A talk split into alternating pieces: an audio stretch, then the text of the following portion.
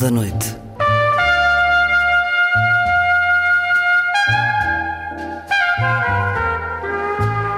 Com Luís Caetano.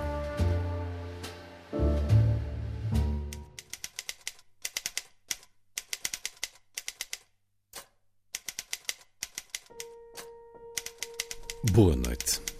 Nelly da Pinhão deixou-nos no último 17 de dezembro. Ela fez parte desta rádio em várias entrevistas ao longo de quase duas décadas e depois nas 24 emissões que fizemos do programa A Força do Destino. Também isso nos deixou, mas acima de tudo, uma obra, os seus livros. E acaba de chegar às livrarias o seu livro póstumo, o seu último olhar à existência, Os Rostos que Tenho.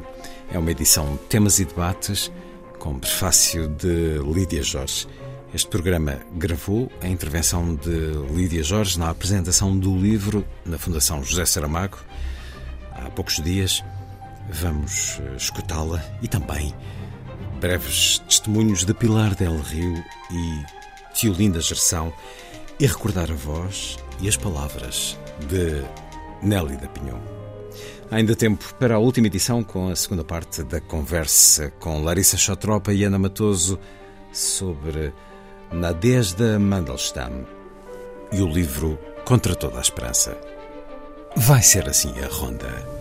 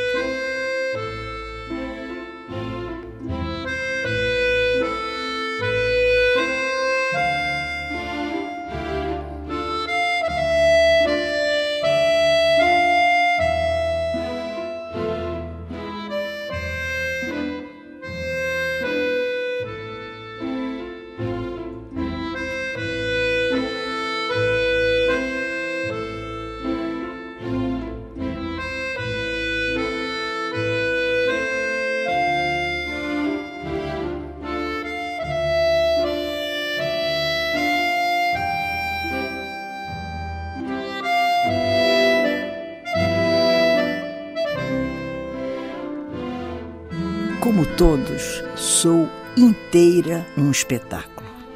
O pano de fundo do meu teatro que detalha minhas características. Neste palco, onde as ripas rangem, encontro-me contente entre acertos e fracassos.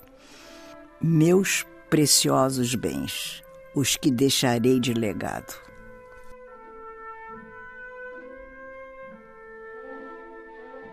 Escrever é o que sei fazer. Narrar me insere na corrente sanguínea do humano e me assegura que assim prossigo na contagem dos minutos da vida alheia. Pois nada deve ser esquecido, deixado ao relento. Há que pensar a história dos sentimentos, a partir da perplexidade sentida pelo homem que, na solidão da caverna, acendeu o primeiro fogo.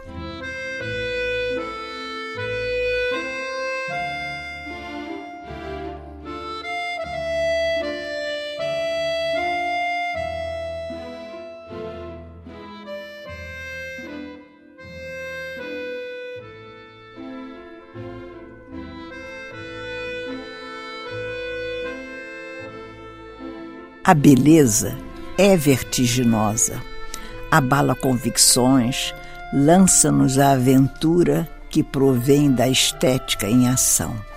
Cada qual inventa a noção de beleza que lhe faz bem, que prorroga a crença no talento humano. Pessoalmente, a beleza, mesmo grotesca, me emociona. Às vezes, Fujo do seu impacto para que não me marque a ferro e fogo, como se faz na pele do gado indefeso. A beleza prego o mistério e é uma bendição.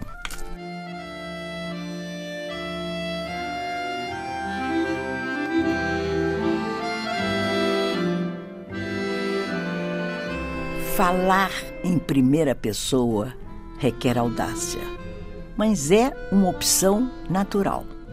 Enquanto falo por mim, ou penso por mim, incorporo os demais à minha genealogia. Não ando sozinha pelo mundo. Ao ser múltipla, sou muitas. Minha linguagem reverbera. Tenho a memória de todos na minha psique. E o coletivo passa a me afetar. Aloja-se na minha primeira pessoa, que é uma experiência dramática. Ao mesmo tempo, é bom saber que estamos sós no mundo, não nascemos de uma ninhada. Cumpro uma variedade de acordos ao narrar minha história, enquanto conto com o enredo de todos e reverencio aqueles com que compartilho a vida. Termina sendo uma experiência que vai além da estética da arte narrativa.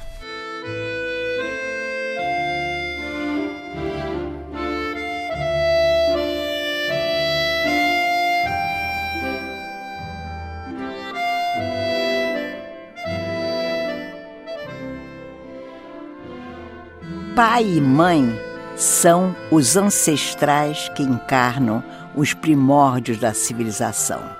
A família é a tribo que, ao nos introduzir ao mundo, dita regras, estabelece a medida do amor e do ajuizamento das coisas. No seu sangue abrigam-se as falhas morais e afetivas presentes ao longo da vida e é obra sua difundir a espécie de estética que pauta no filho gosto e conduta futura. Mas como esquivarmos-nos dos ditames da paixão e da ira que se assimilaram em torno do pão familiar?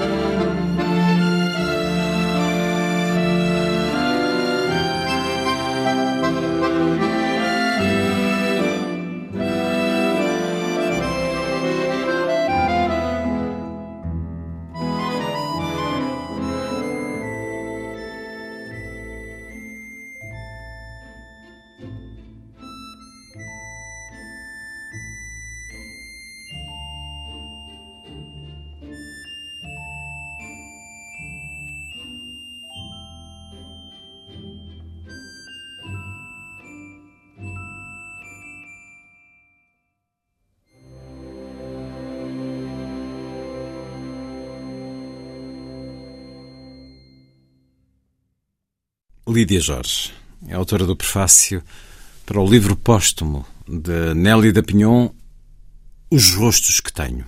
Acaba de ser publicado pela Temas e Debates. A obra dela é gigantesca, é imensa, a figura dela foi imensa. Aliás, uh, o, o, o, editor brasileiro uh, que faz um belo prólogo para este livro, mostrando as facetas diversas da Nélida, e de facto é, é praticamente impossível. Aquilo que me é possível a mim é falar, também não quero falar muito do afeto porque uh, eu sei que nós estamos aqui reunidos para pensar na Nélida com júbilo. E quando falamos do afeto que temos por ela, é impossível que a marca da distância, da sua ausência, não nos toque. Quando li a página que aqui está sobre a Nélida Pinhon, o relato sucinto da sua, da sua vida e da sua obra, uh, eu digo que senti que, de facto, terminar é, é uma injustiça enorme. Nélida chegou aqui, enche esta, esta página, esta, esta badana, mas a Nélida não cabe aqui. A Nélida é imensa e penso que faltam aqui coisas que ela não teve suficiente reconhecimento em relação àquilo que é a obra dela, a magnífica obra dela e a pessoa que ela foi, que juntou de facto amigos e inimigos, a capacidade que ela tinha de juntar pessoas, de um, viajar pelo mundo e conhecer tanta gente, reuni-la e fazer haver nela como que o desejo de criar uma espécie de grande comunidade literária à volta do mundo. Penso que nós não encontramos, durante a vida dela, as palavras necessárias, nem os prémios necessários para isso. Tenho a ideia de que, neste bocadinho branco que fica aqui, se devia dizer incompleto. Falta alguma coisa, é, está incompleto. Queria dizer que uh, não vou falar da obra dela, toda a gente que está aqui com certeza conhece, muitos até talvez tenham lido de forma analítica, consiga falar de outra maneira diferente de Nélida. Eu quero simplesmente cingir-me àquilo que é este livro, que eu acho que é um livro que deve ser lido, que deve ser levado como uma espécie de síntese do pensamento da, da, da, da Nélida. Eu diria que este livro, neste livro, que é, são crónicas de pensamento e que ela escreve naquela atitude, como ela disse, que quando sentiu que a vida era rápida, foi abençoada pela, de novo foi abençoada pela arte. A arte a salvou, ela encontrou perante, perante o anúncio de, de, que, de que o fim físico dela estaria próximo, ela disse: A arte salvou-me, eu encontrei uh, de novo o sentido, eu fui abençoada pela arte de novo. Ora bem, eu acho que o mais importante que está aqui, se nós não quisermos continuar a falar do afeto, é que a Nélida fala aqui da sua arte poética. Talvez nunca em nenhum dos livros da Nélida eu tenha sentido, mesmo aqueles como a, a, Uma Furtiva Lágrima, nem mesmo esse, que é um livro muito pessoal também, mas está tão explícito aquilo que é a, a arte poética da Nélida. E eu acho que foi aqui que eu compreendi porque é que ela escrevia assim, porque é que ela escrevia como uma espécie de, de, paixão pela arte, como que divinizando a arte. Eu nunca tinha bem percebido isso. E aqui eu percebi, porque ela é muito clara quando diz que, que ela diz que é uma mulher, eh, é uma mulher de fé que foi batizada pela arte. E nestas duas, uh, nesta, digamos, há aqui dois eixos que ela desenvolve com outras, outras asserções, em que diz, por exemplo, que ela, é, por um lado, é uma crente e, por, um outro, por outro lado, ela é uma libertária. Portanto, o seu lado de libertário, esse lado carnal, em que ela se entrega a tudo que é humano, tudo que é orgânico, tudo que é de sensorial, e, portanto, como se a vida, a criação real, concreta, fosse o próprio destino da humanidade. E, por outro lado, a noção que ela tem de uma transcendência, eu acho que isso, com este livro, se explica de, de forma retrospectiva tudo aquilo que foi e que é a obra dela.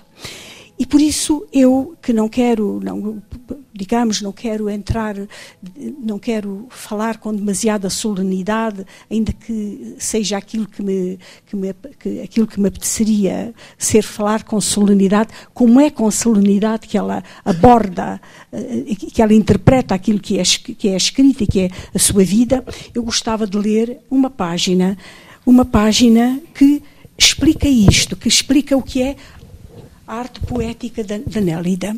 É o texto que aqui está e, e que tem o título de Gostar em estado de graça. Diz ela: Louvo o estado de graça no exercício da criação. reivindico a glória da memória e preparo a mesa para meus comensais. Abençoo a família que tive, a língua que falo, o país que tenho, a despeito de tantas iniquidades. Reverencio o Deus que forjo a cada amanhecer. Assim são as minhas labaredas felizes. As dúvidas permeiam o trabalho literário até seu término, mas se dissolvem à medida que labuto com extrema radicalidade e reduzo a zero minhas hesitações. Um corte de navalha sem piedade na carne do texto. Isto poderia ser, podia ser escrito sob ou sob a fotografia da Nélida.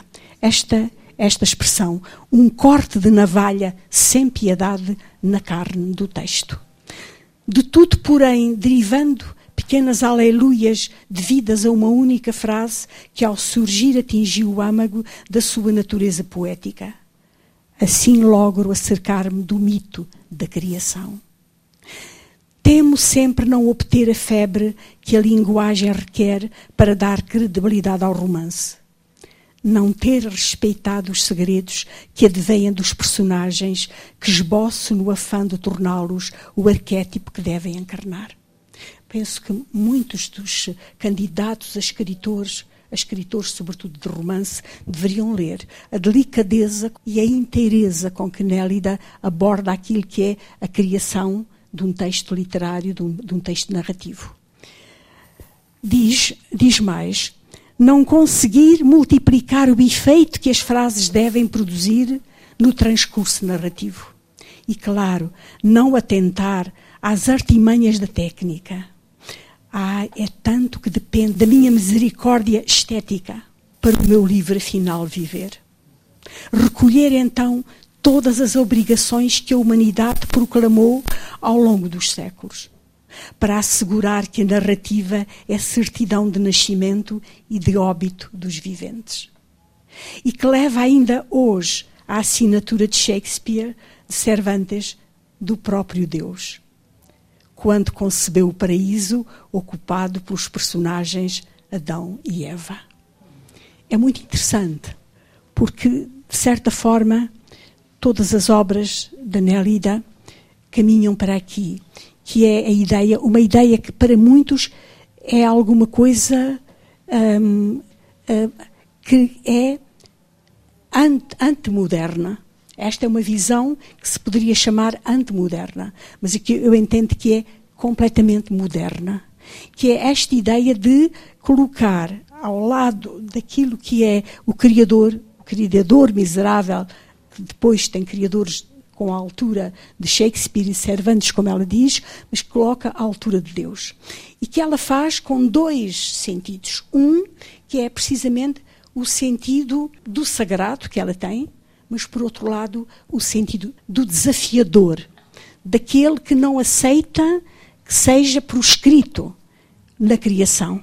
Aquele que, e a Nélida faz muito bem, isso que é a ideia de que uh, o Criador é aquele que levanta o punho diante de Deus e diz: Eu quero saber qual é o segredo. E eu escrevo porque eh, tenho o meu punho erguido e por isso eu combato. Eu combato a divindade.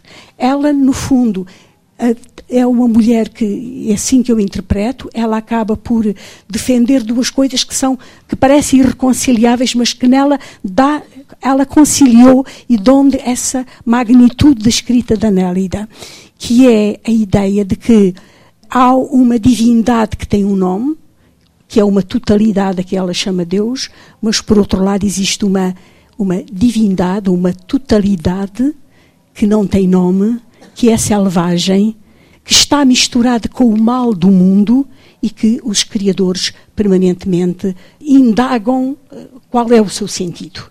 E indagam com raiva e indagam com toda a força da revolta que ela própria tem e de que ela fala muito bem ao longo deste livro, dizendo que não se reconcilia com o silêncio de Deus. Ela fala imenso nisso.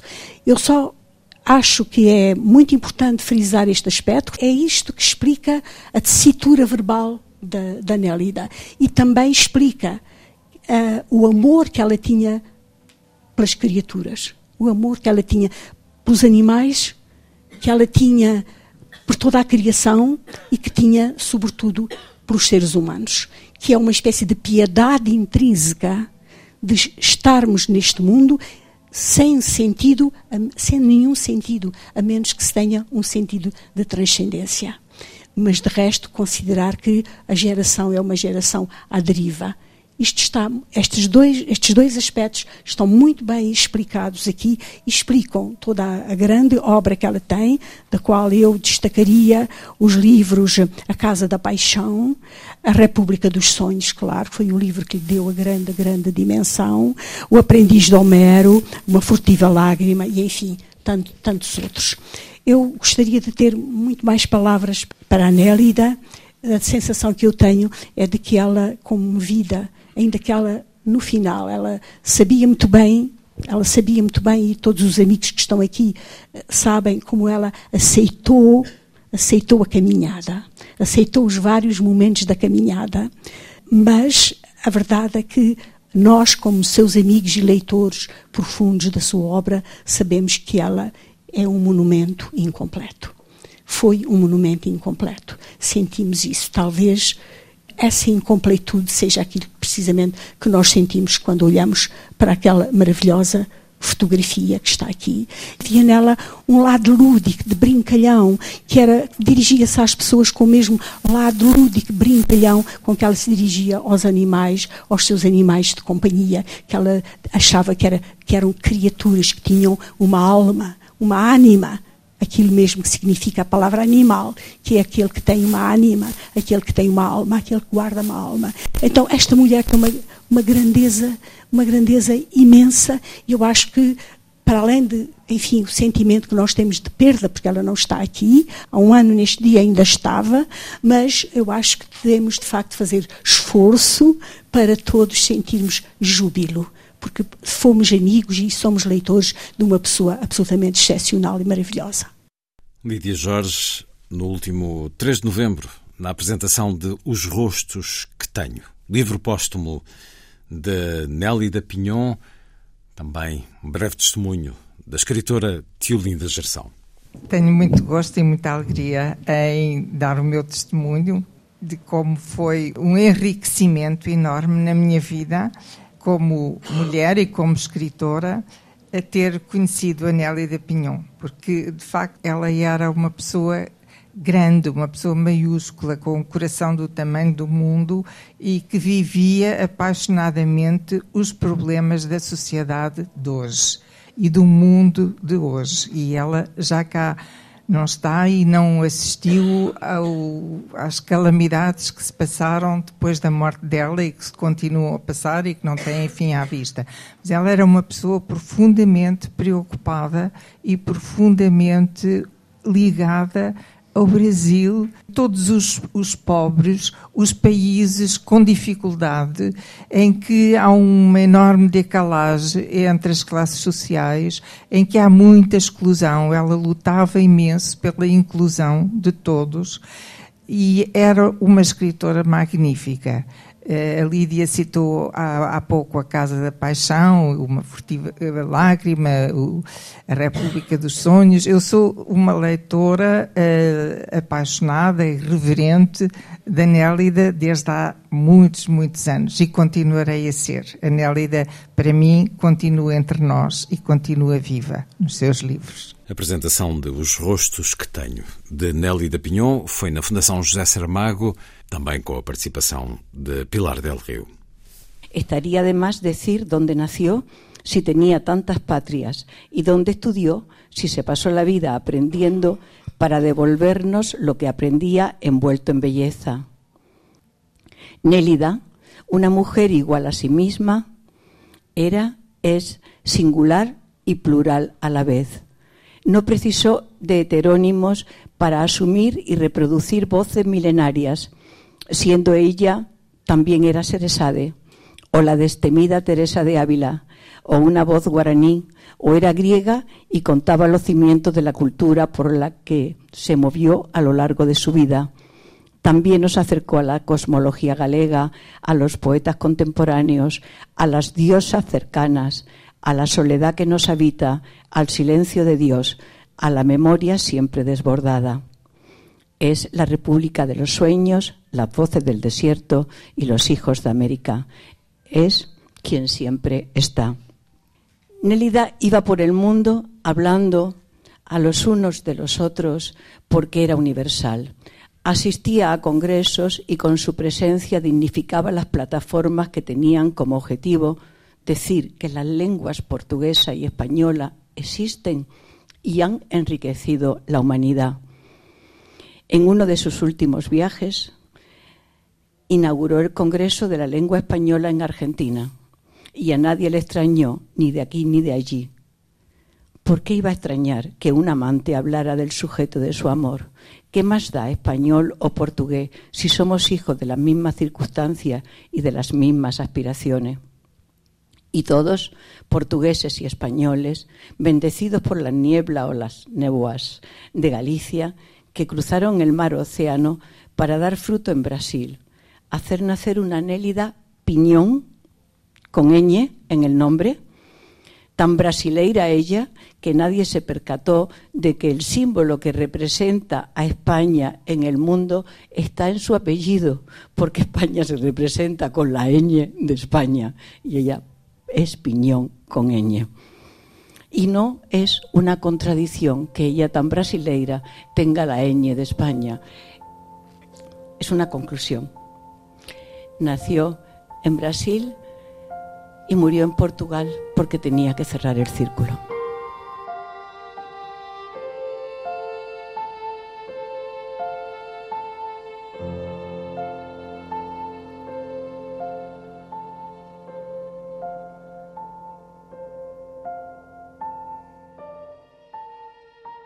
Leio como vivo. A leitura não deriva somente do prazer estético, traz-me igualmente a seiva da existência. Diz o que ficou atrás e eu não sabia. Revela quem sou, ou passo a ser após assimilar o que estivera até então guardado em uma concha do Pacífico. Tornou-se imprescindível para dialogar com Cervantes e o inglês Shakespeare, e com outros mortos imortais. Graças aos livros, aprendi o que a ambiguidade narrativa encerrava em seu discurso, o que tinha resguardado sempre dúbio, flexível, suas nesgas de luz. Como cada página ilumina e obscurece a matéria que os séculos resistiram em desnudar. Aí, incluindo eu e os demais mortais, os gregos e os teólogos de todas as crenças. E ainda o próprio Deus, que estabeleceu por meio de Isaías e Jeremias o cânon que certificava qual fala de facto era de sua autoria. Assim, ao ler, que texto fosse, ganhava a condição de arqueóloga que sonda os mistérios agrupados em formação romana no campo da batalha. Amei sempre os livros, a transfusão de sangue e de fantasia. Sua delirante poética, sem nexo às vezes e com eco em mim. Os personagens ficcionais e os históricos. Também os santos, com o corpo esgarçado. Os mártires da liberdade o que eles afirmavam para eu duvidar.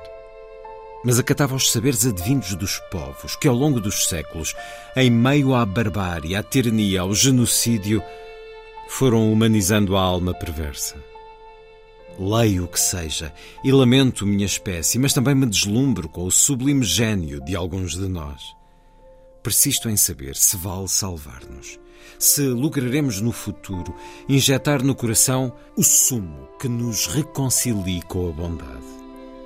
Obteremos outras balizas civilizatórias que anunciem outro universo. Embora siga lendo, nenhum livro deu uma chave com que postular a felicidade, a paz de que careço. Nélida Pinhon, os rostos que tenho seu livro póstumo que acaba de ser publicado pela Temas e Debates.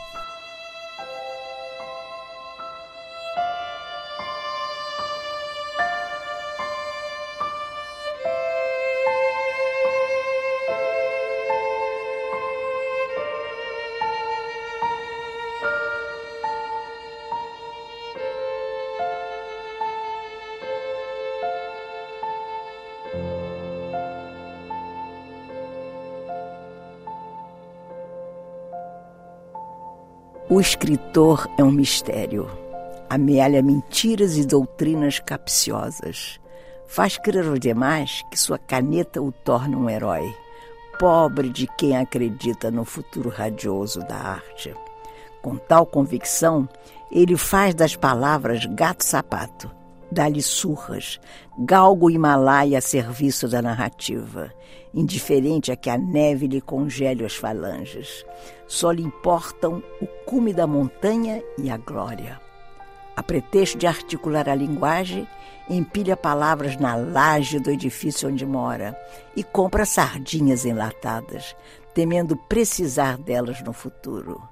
Não confia nos leitores que, tidos como adversários, estão prontos a esquecê-lo e lançá-lo à miséria.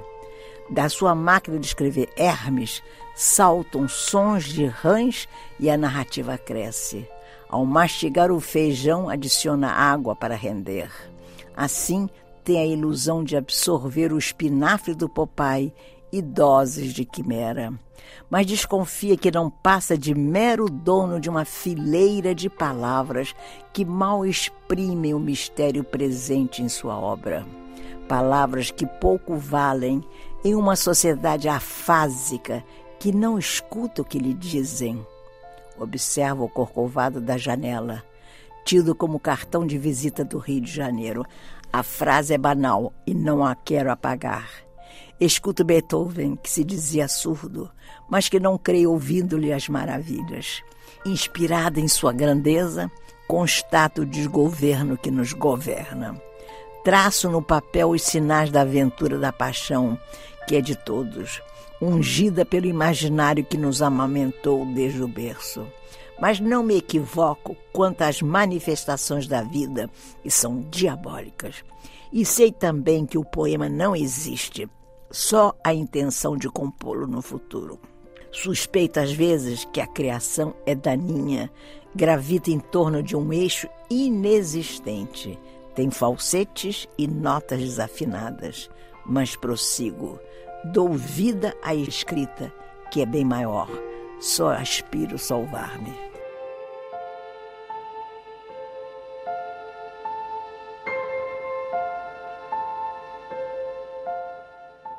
Nélida Pinhon deixou-nos no final do último ano, a 17 de dezembro.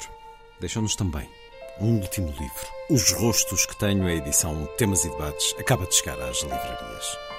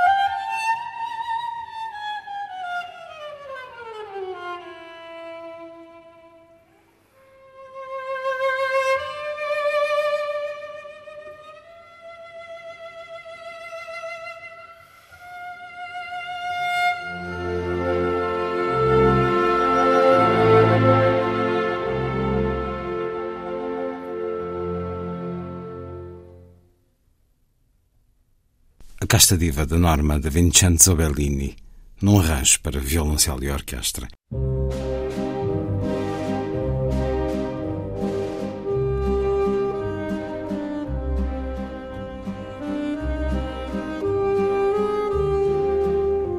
Última edição. Um programa de Luís Caetano.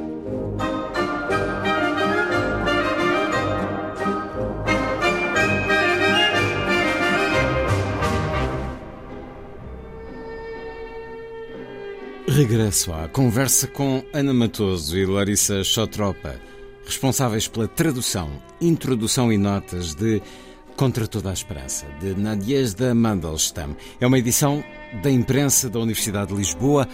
Conversa iniciada na emissão de ontem. Leio mais um certo. A liberdade. Mas alguém já a vira alguma vez? Nunca existiu nem nunca existirá a liberdade. A arte, e em particular a literatura, limitam-se a executar as encomendas feitas pela classe no poder. Disto seguia-se a conclusão inequívoca de que o escritor deveria pôr-se conscientemente ao serviço do novo cliente. Várias palavras como honra, consciência e outras da mesma espécie caíram em desuso por aquela altura. Destronar tal espécie de palavras era uma tarefa bastante fácil quando a receita certa para as desacreditar fora descoberta. Era um traço característico daquela época as pessoas fazerem uso de um conceito na sua forma pura isto é, na sua forma puramente abstrata, divorciada da sua dimensão social, humana e terrena. Tal prática facilitava a tarefa de o desacreditar. Nada mais simples do que provar, por exemplo, que não existe em lugar nenhum do mundo uma coisa semelhante à liberdade absoluta de imprensa, para depois concluir que, ao invés de se contentar com os deploráveis substitutos que os liberais impingem, seria mais avisado desistir voluntariamente, com frontalidade e coragem, de qualquer aspiração à liberdade. Estes argumentos pareciam convincentes às mentes imaturas que, na altura, não se encontravam receptivas a distinções subtis ou a definições negativas. Determinados fatores psicológicos empurraram as pessoas para a rendição.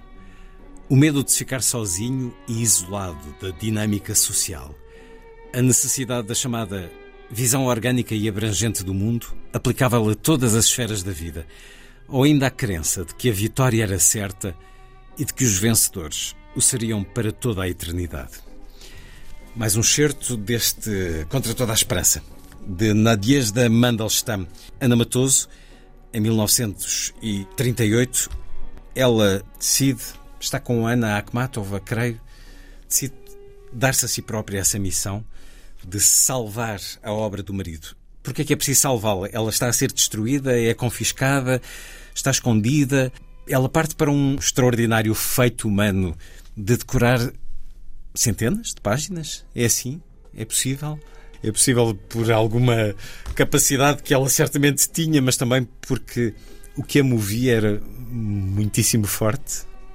Ela e outras mulheres a poesia da Ana Armatova também a partir da, da altura em que a Armatova uh, deixou de poder uh, publicar, também uh, confiava a, a, sua poesia, não podia pô-la por escrito, era demasiado perigoso.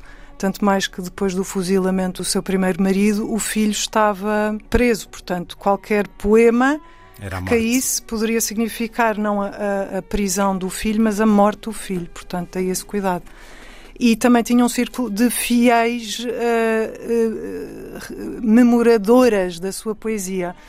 Um, a, a Nadiesda já tinha esse papel antes, uh, já antes, porque o, o Mandelstam não confiava, confiava na sua memória acima de tudo. Para ele a poesia era, era fala. Estava no órgão da fala e começava por aí e aí deveria ficar. Era voz alta. Era a voz. E, portanto, eh, não só a sua voz, infelizmente, o registro da sua voz, como a Larissa eh, mencionou, desapareceu, também teria desaparecido. A Nadiesda começou a perceber que, uh, que era importante uh, pôr por escrito, e, e, uma das suas funções também era essa. Ela transcrevia uh, grande parte da, dos poemas que Mandelstam compunha em voz alta, andando, que era o seu caminhando peripatético. Exatamente. E, e, depois, portanto, isto antes já da, da perseguição que lhe foi, que foi movida a, a, a Mandelstam. Uh, mas a partir do momento em que uh, é, ele fica, é declarado inimigo do povo, e a partir de 34, não foi só a partir de 38, a partir já da primeira detenção, isso foi uh, para qualquer pessoa menos ingênua, perceberia que era o princípio do fim de Mandelstam. Se foi preso, foi levado para a Lubyanka, dificilmente poderia sobreviver, porque já muitos outros tinham começado nesse mesmo percurso e o fim era o mesmo, era a morte. Ela, quando se quando designa essa como a sua missão, essa missão já tinha iniciado, na realidade, antes. Mas a partir do momento em que é uma questão de vida ou de morte, e, e só naquele país, como o Mandelstam dizia, a poesia tem um estatuto de tal modo importante que se mata por ela, e, e por si falou, prescientemente, não é? Adivinhou que seria esse o seu enfim, o seu triste, o seu triste fim, morreria por um poema, uh, por 16 versos que escreveu, e não só, obviamente, mas esse foi o, o que pôs em, ma em marcha uh, a campanha contra ele. Um, e, portanto, a, a Nadiesda uh, faz tudo porque sabe que é uma poesia Uh, não só por ser a poesia do, do, do, de Mandelstam, do seu marido, mas por ser uma grande poesia e por a poesia ser o único, o último reduto de uma cultura ameaçada, não é? De uma civilização, de um país, de uma cultura inteira e de uma língua inteira que estava ameaçada. Portanto, aí também essa essa sua missão, não era uma missão de apenas individual. Como mulher, vou salvar o, o o legado, o, legado, o espólio literário do, do, meu marido.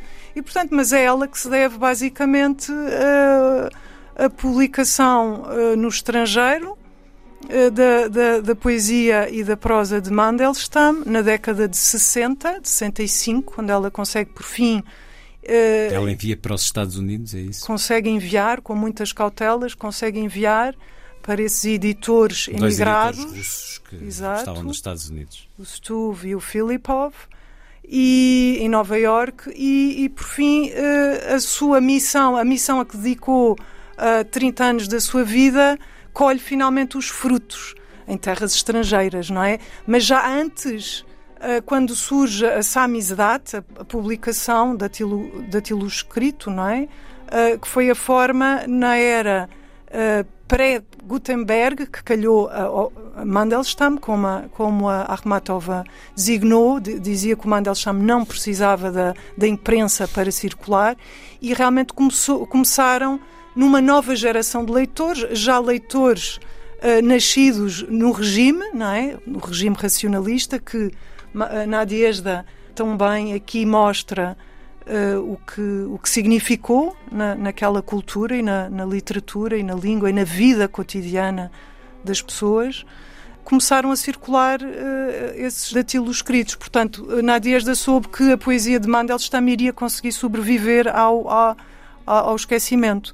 E, mas de facto, em 65 é quando por fim ela consegue enviar tudo que conseguiu salvar das, uh, das confiscações e das rusgas à noite e do, pelos, enfim, pelos serviços, eh, pelos chequistas, os infames e famosos chequistas. Essa memória durou todo esse tempo? Ou a certa altura ela teve que passar para o papel os poemas que tinha decorado. Sim, ela tinha vários, uh, vários uh, manuscritos escondidos em, nos em cantos mais. Uh, nem qualquer brecha. Ela, ela, ela, descreve isso nas fronhas dos travesseiros, nas caçarolas, eram dela, nomeadamente, quando mudava de, de, de cidade, levava enfiados os, os rolinhos dos manuscritos de, de Mandelstam e também distribuindo por esse tal círculo de fiéis uhum. Conspiradores. Mesmo que com riscos, mas provavelmente também não eram assinados, eram, poderiam, se fossem apanhados, uh, poderiam ser ditos que eram de outra pessoa ou, ou, por aí. E quando são publicados nos Estados Unidos, são, são postos a circular, essa edição é posta a circular na Rússia, como aconteceu, por exemplo, com o Dr. Givago, que uh, a própria CIA financiava, que propunha a, quem viajasse para a Rússia levar os livros que eram lá proibidos. Tem, tem essa ideia? Não, foi mais tarde. Essa edição foi publicada em várias línguas, foi publicada em russo também, não é? Uhum. Nos Estados Unidos, em Nova York. Mas não, não passou a, a circular inglesa. na Rússia? Uh, essa, essa edição não foi imediata, não. Primeiro que chegasse, não à Rússia. Foi posta a circular outras. Eu falava de forma clandestina, claro. Clandestina, não... datilogos escritos, não é? Sim. Não essa edição, mas uma... não a edição. Sim. Pois, porque o livro em si era. Exato. Era quase era objeto, objeto proibido. Eram quatro volumes, não é? Portanto, eram volumes que não eram postos a circular facilmente. No final de 38, como é que ela sabe da morte da Ossip Mandelstam? Há questões que se levantam sobre essa morte, porque não há uma identificação, não há uma prova. Esta questão assim de, de é, pegar numa pessoa e levá-la é, à meia de noite e esta pessoa a ser é, a desaparecer para sempre era uma questão que não cabia na cabeça e ela tem alguns têm assim um, um um, um, desabafo que estava a dizer. Ela eh, preambulava, irava muito pela floresta, andava muito dias inteiros pela floresta e quando regressava para casa e, e, ia mais lentamente porque sempre tinha esperança que a sua, ao seu encontro virá o Mandelstam. Sempre sonhou com isso.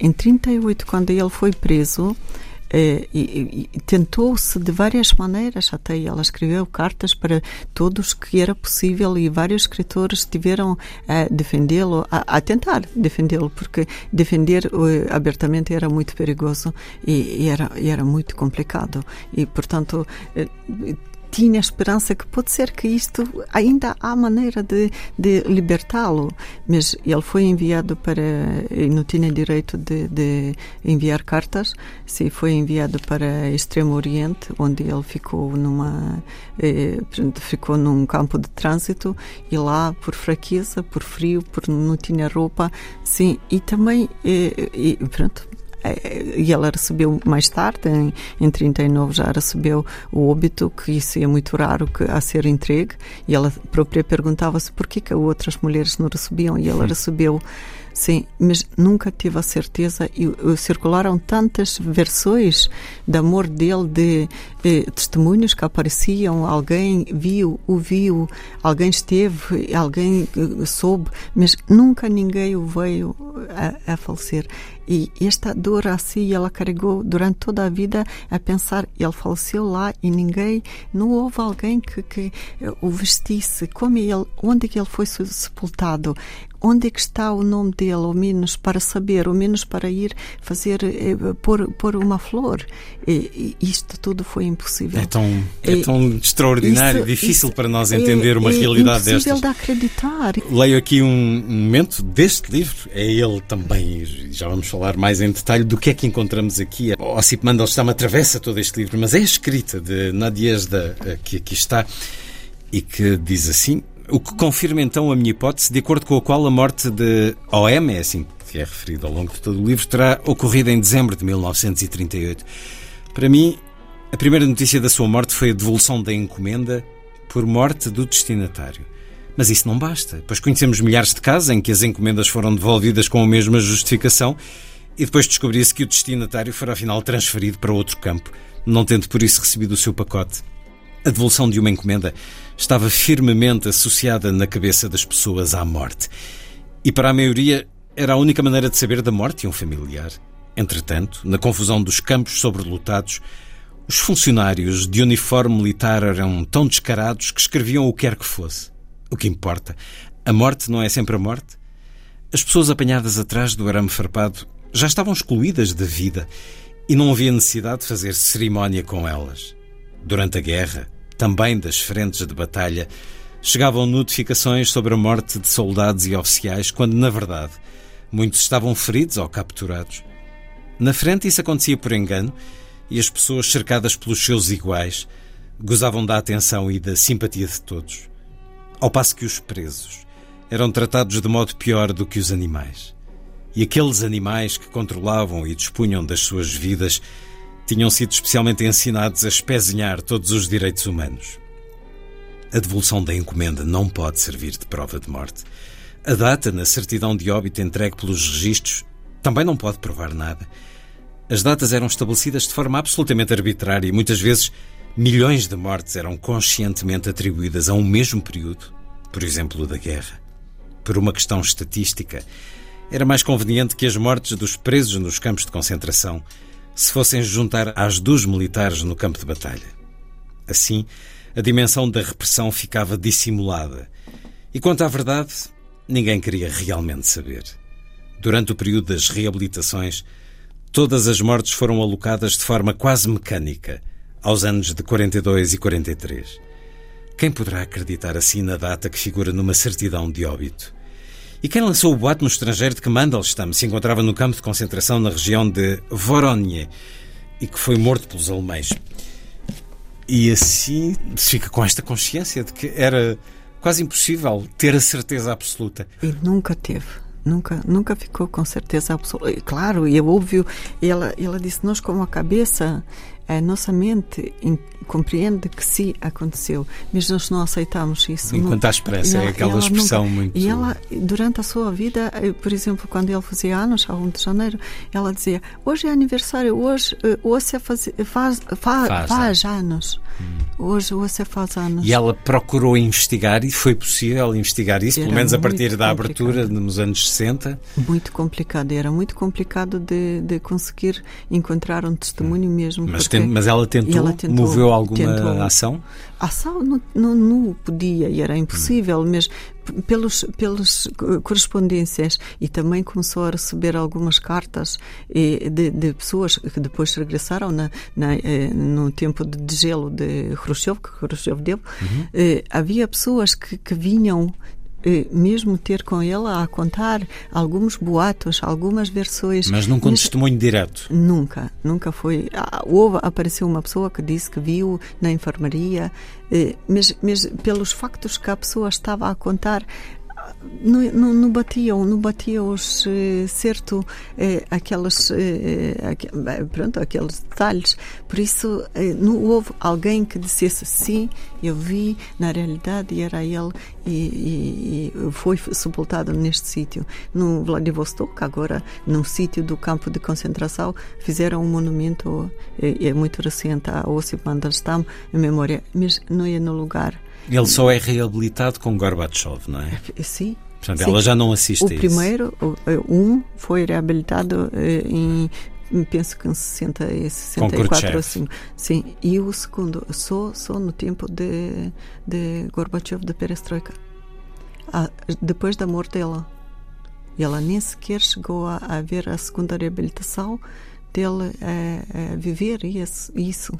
Sempre sempre batalha, lutou para isso, mas não conseguiu. A primeira, essa primeira reabilitação uh, permitiu que a poesia dele voltasse a ser eh, publicada? Lida? Começou a ser publicada alguma poesia, mas eh, com tanta censura que é, até ela também tem alguns um, um, comentário sobre isso que até dava dor ver eh, os poemas. Então, e tinha preparado já tinha preparado uma coletânea que eh, prometiam vários eh, altos eh, funcionários de, de havia uma eh, união dos escritores soviéticos e ela conhecia e, e pedia a elas e todos prometiam que sim que vai ser publicada esta coletânea e nunca nunca foi publicada. Depois apareciam vários eh, poemas mas soltos e muito poucos e eu estudei na, na União Soviética, ainda comecei a estudar na União Soviética, tirei curso de língua e de literatura russa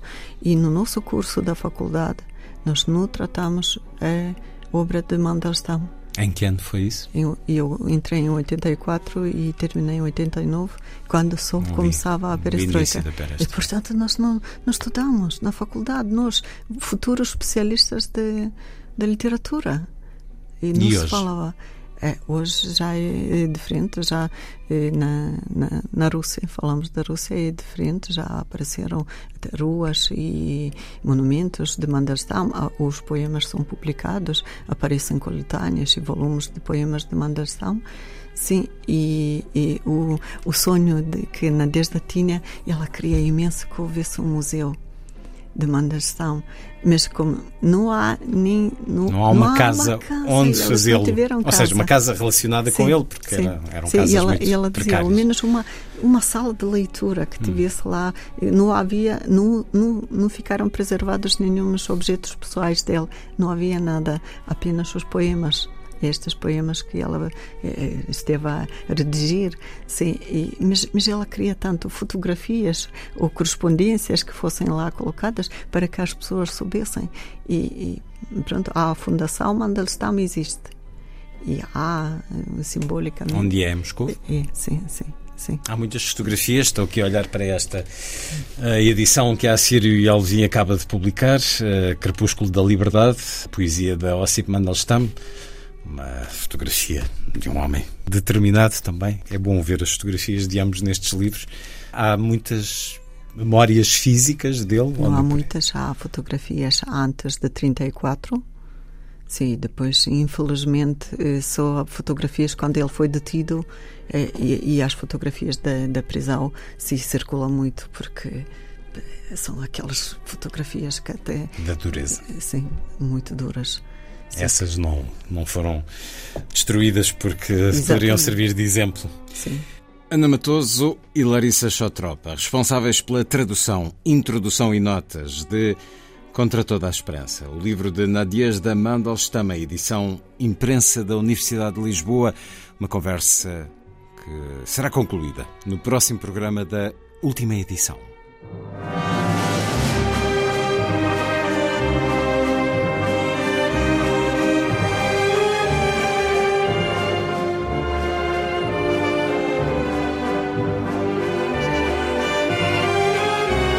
Última edição.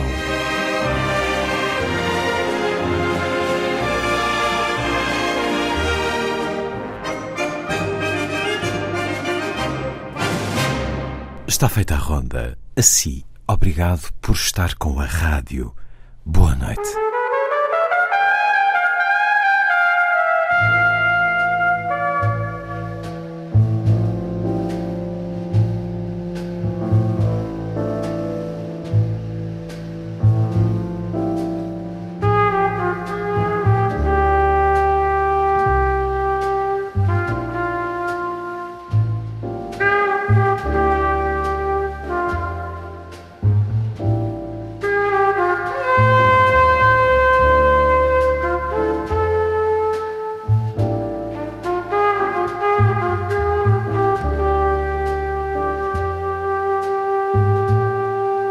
Da Noite.